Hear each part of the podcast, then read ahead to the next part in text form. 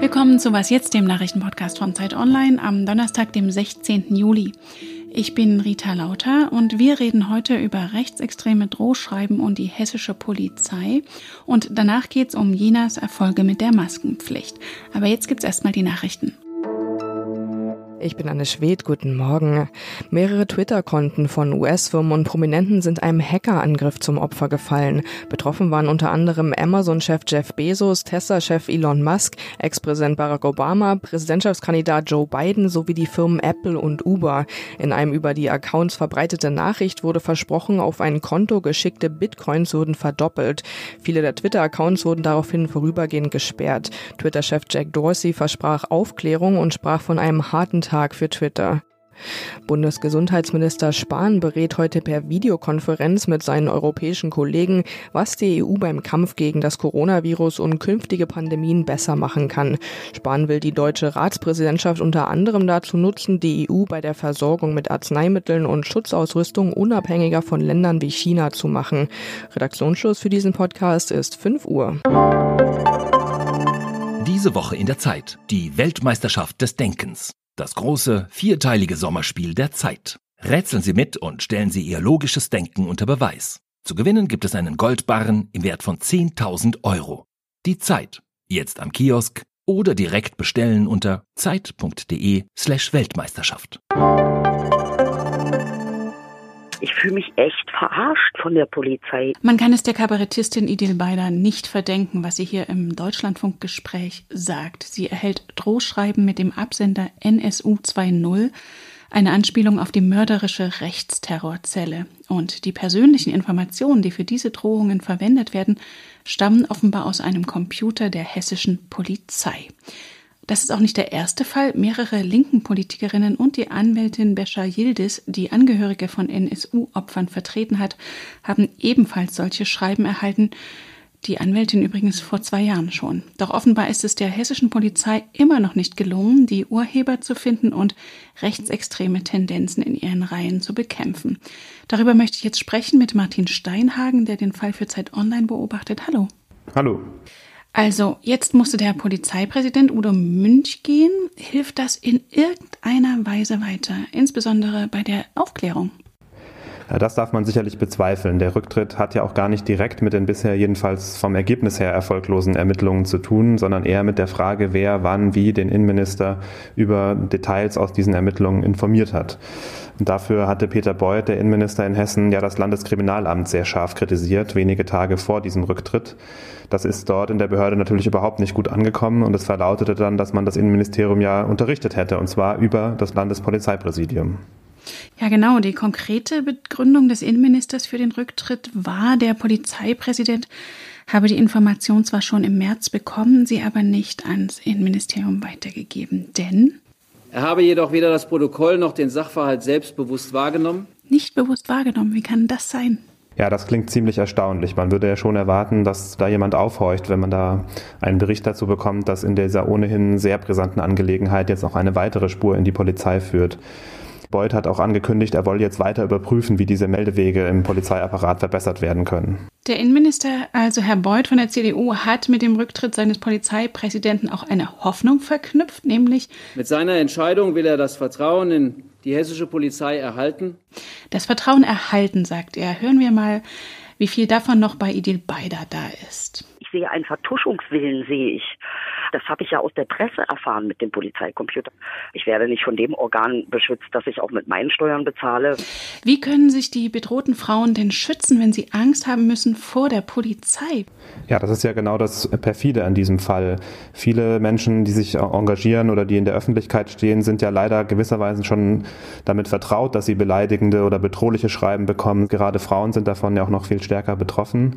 Wenn aber jetzt der Verdacht besteht, hier könnten auch Polizisten mitmischen, die ja nicht nur den Zug Zugang zu diesen geschützten Informationen haben, wie zum Beispiel ohnehin gesperrte Adressen bei Personen, die vielleicht sowieso gefährdet sind, sondern natürlich auch zu Waffen und anderen Dingen, dann ist das natürlich ein ganz anderes Niveau. Und es stellt sich natürlich die Frage, an wen wendet man sich dann, wenn man Sorge hat, dass jetzt Gefahr droht, wenn man nicht sicher weiß, wer an der anderen Seite ans Telefon geht.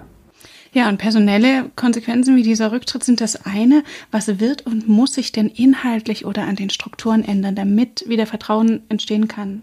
Ja, das ist eine große Aufgabe, denke ich. Also ein Aspekt, der jetzt bei diesen erfolglosen Ermittlungen bislang eine, eine, Rolle spielt, wie zu hören ist, ist, dass es eben eine Art Mauer des Schweigens gibt in den Behörden. Also dass viele Polizisten nicht gerade sich daran beteiligen, das aufzuarbeiten oder eher dazu neigen, Kolleginnen und Kollegen zu schützen, als gegen sie auszusagen.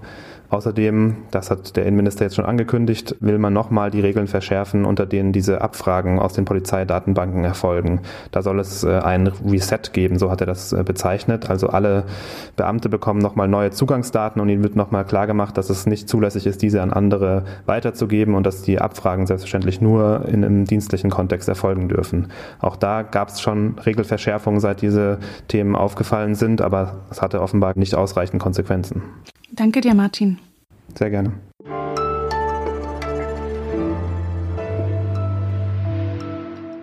Und sonst so? Sie wissen bestimmt sofort, um wen es hier geht. Guten Tag, Sie kennen sicher alle meine Namen. Sie erkennen mich an meinen schönen Haaren. Hab nen weißen Kittel an, der sieht gut aus. Haue für euch jeden Tag den Podcast raus. Natürlich um Christian Drosten, Deutschlands wohl bekanntesten Virologen, hier verewigt von der Berliner Punkband ZSK. Seit Monaten berät er die Politik im Kampf gegen Corona und hält die Bevölkerung per Podcast auf dem Laufenden. Viele feiern ihn dafür, doch er muss sich auch mit jeder Menge Ärger rumschlagen. Hasskommentaren von Verschwörungserzählern zum Beispiel oder äußerst kurzfristigen Interviewanfragen der Bild. Dabei hat er doch schon auf Twitter geschrieben,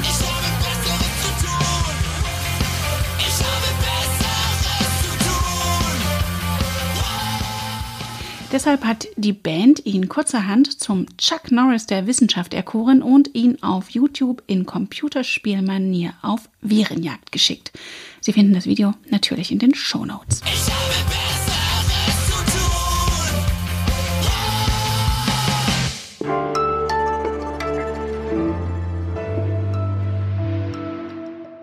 So, jetzt müssen wir kurz mal wissenschaftlich werden und nochmal Christian Drosten zitieren. Der spricht vom sogenannten Präventionsparadox. Das heißt, frei übersetzt, wenn nichts passiert, ist es gut. Also die Folgen guter Vorbeugemaßnahmen sind quasi nicht sichtbar.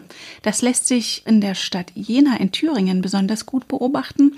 Noch lange bevor das wirklich Konsens war in Politik und Wissenschaft, hatte die Stadt Anfang April eine Massenpflicht eingeführt. Mit Erfolg. Doch das hat nicht nur Jubel ausgelöst. Warum, hat sich meine Zeitkollegin Anne Hänig angesehen. Grüß dich. Hallo. Anne, Jena könnte sich als Vorreiter feiern lassen und stolz sein, tut es aber gar nicht. Warum denn? Ja, Vorreiter schon insofern, als es inzwischen Studien gibt, die nachweisen, dass die Maskenpflicht in Jena richtig viel gebracht hat. Also es gibt einen Ökonom, der gemeinsam mit anderen Wissenschaftlern herausgefunden hat, dass die Zahl der Neuinfektionen in Jena im Vergleich zu anderen Städten wahrscheinlich nur ein Viertel so groß war. Heute da die Neuinfektionen fast jeden Tag bei Null liegen, fragen sich die Leute natürlich, brauchen wir wirklich diese Pflicht noch? Könnten wir aus der Maskenpflicht nicht wenigstens eine Empfehlung machen, einfach auch, um dem Bürger wieder etwas mehr Freiheit zu lassen? Es gibt mehr Maskengegner, die, wie du schreibst, immer radikaler auftreten. Wie denn?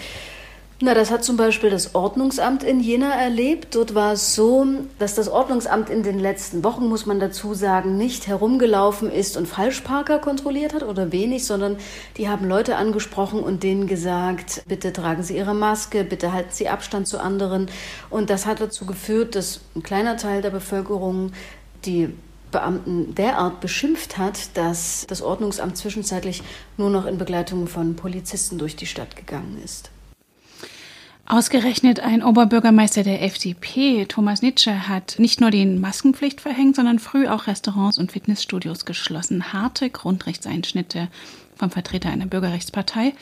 Und dann wurde ihm auch vorgeworfen, dass seine Vorsicht in Aktionismus umschlägt. Was hat es denn damit auf sich? Das hat er später auch zugegeben. Er hat es ein paar Mal übertrieben. Beispielsweise hat jener in der Phase des Lockdowns sogar die Bänke in der Stadt abgeklebt, auf denen man sich mal kurz hinsetzen kann, damit sich dort eben keiner niederlässt, in der Angst, wenn sich da jemand hinsetzt, wird er vielleicht den Abstand nicht halten zu wem anders, der auch auf dieser Bank sitzt. Und es wurden so diese Drücker abgeklebt, die an Fußgängerampeln angebracht sind. Und das hat die Bürger wirklich gestört, weil sie der Meinung sind, wir sind schon im Lockdown. Wir wollen uns wenigstens, wenn wir einmal auf die Straße gehen, um uns was zu essen zu kaufen, wollen wir wenigstens die Chance haben, uns mal auf eine Bank zu setzen. Die Maskenpflicht gilt ja immer noch, obwohl es kaum noch Infektionen gibt, hast du vorhin gesagt. Ist das sinnvoll? Also wenn man mit Ärzten spricht, zum Beispiel dem Infektiologen am Uniklinikum Jena, Matthias Pletz ist ein sehr, sehr anerkannter Infektiologe, dann sagt er, ja, wir brauchen die Maskenpflicht auch weiterhin, einfach weil sie uns vor Neuinfektionen bewahrt. Er argumentiert damit, dass in dem Moment, in dem es schon Neuinfektionen gibt und in dem man dann die Pflicht wieder einführen müsste, ja schon zu spät ist. Darüber hinaus setzt sich dieser Infektiologe dafür ein, dass Jena mal wieder Vorreiterstadt werden könnte, indem es eine Art Maskenkultur etabliert. Also er argumentiert damit, dass das in vielen asiatischen Ländern ja total Usus ist, dass Leute in der Erkältungssaison Maske tragen. Und diese Maskenkultur wünscht sich der Jena Infektiologe auch für Deutschland. Und deine Reportage aus Jena gibt es in der neuen Zeit zu lesen, die heute erscheint. Danke dir, Anne. Danke auch. Das war's von Was jetzt am Morgen. Heute Nachmittag haben wir wieder ein Update für Sie. Wir freuen uns über Ihre Post an wasjetzt.zeit.de. Für Sie am Mikrofon war Rita Lauter. Wenn Sie mögen, bis morgen.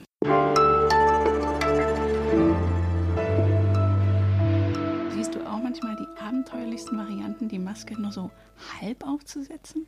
Ja, wenn ich ganz ehrlich bin, mache ich das auch manchmal. So unbemerkt.